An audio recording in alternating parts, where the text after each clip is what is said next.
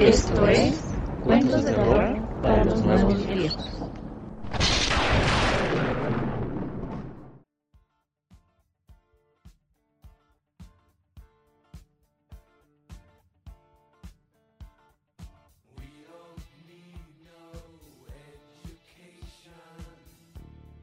Mitad de septiembre.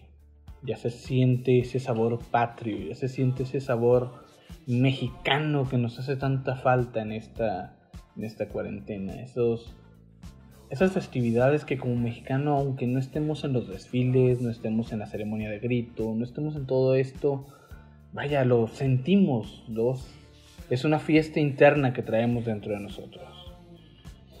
Mi nombre es Castle Moya esta semana te traigo una historia, al igual que todas las semanas, pero ya he agarrado esta maña de estas historias de los niños, estas historias que nos dejan ahí sangoloteando un poquito el cerebro con la inocencia de la del infante, de los niños, pues.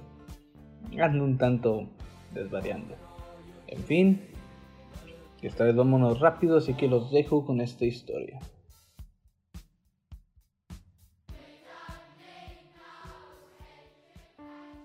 Me desperté sintiendo una presencia parada al lado de mi cama, sacándome de mis sueños sacudidas. Era mi hijo y eran las 2.38 de la madrugada. Papá, hay algo en mi armario. Estoy asustado. Mi esposa rodó a nuestro lado y ante el sonido de su voz dijo, ah, ¿qué pasa, cariño? Hay un monstruo de armario, aparentemente, le contesté. Eso es nuevo, dijo mi esposa. Ven aquí, cariño. Tu papá lo irá a revisar. Ven a sentarte a un lado de mí. Me levanté de la cama lentamente y me estiré. Mi hijo se deslizó bajo las cobijas a un lado de mi esposa y vi que ella se volvió a dormir. Cuando sus ojos se iban cerrando, le dije, ¿segura de que no quieres venir? Puede que se necesite a dos para derrotar a la cosa. Ah, tú puedes, bebé, creo en ti. Me dijo con una sonrisa de complicidad. Y si por acaso no regresas, pues fuiste muy buen esposo. Me reí y me dirigí afuera de la habitación. La alcoba de mi hijo estaba al lado opuesto de la casa, así que tuve que subir las escaleras y me fui acercando de poco en poco. La puerta de su habitación estaba completamente abierta, pero la puerta del armario, la cual podía ser vista desde el pasillo, estaba cerrada. A unos dos metros de distancia de la entrada, en verdad comencé a escuchar algo en el armario. Una especie de zumbido intermitente. Relenticé un poco mi paso. Mi primer pensamiento fue quizás fue que quizá era una tableta o algún otro dispositivo bajo una pila de ropa. Algo que reproducía algún sonido ruidoso una y otra vez. Sea lo que fuera o no, Fui precavido. Recogí un bate que se encontraba a un lado del tocador de mi hijo. Y con el bate en mano, luego un respiro hondo para tranquilizarme, agarré la perilla y la giré. Conforme la puerta se abría, me di cuenta de que al menos tuve razón sobre el sonido. Había un montón de ropa apilada en una esquina y el ruido ahora era mucho más pleno con la puerta abierta. Era seguro que el sonido emanaba de ahí. La ropa se estaba moviendo ligeramente mientras el ruido timbraba. Con la puerta abierta podía discernir que era una voz humana, un niño. Presioné el bat con la fuerza de los nudillos blancos y empecé a jalar la ropa de la pila, a pesar de que el miedo y el sudor estaban brotando.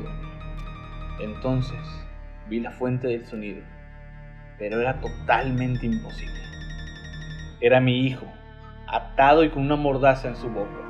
Las lágrimas se derramaban por su rostro, un rostro que estaba rojo como tomate le saqué la mordaza, dio un respiro hondo y gritó, ¡Quiere a mamá!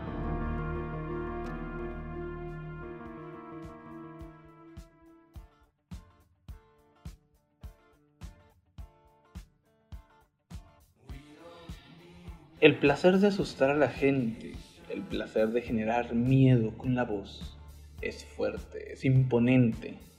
Pero el placer de asustar a una embarazada es un nuevo nivel que no había descubierto hasta el día de hoy.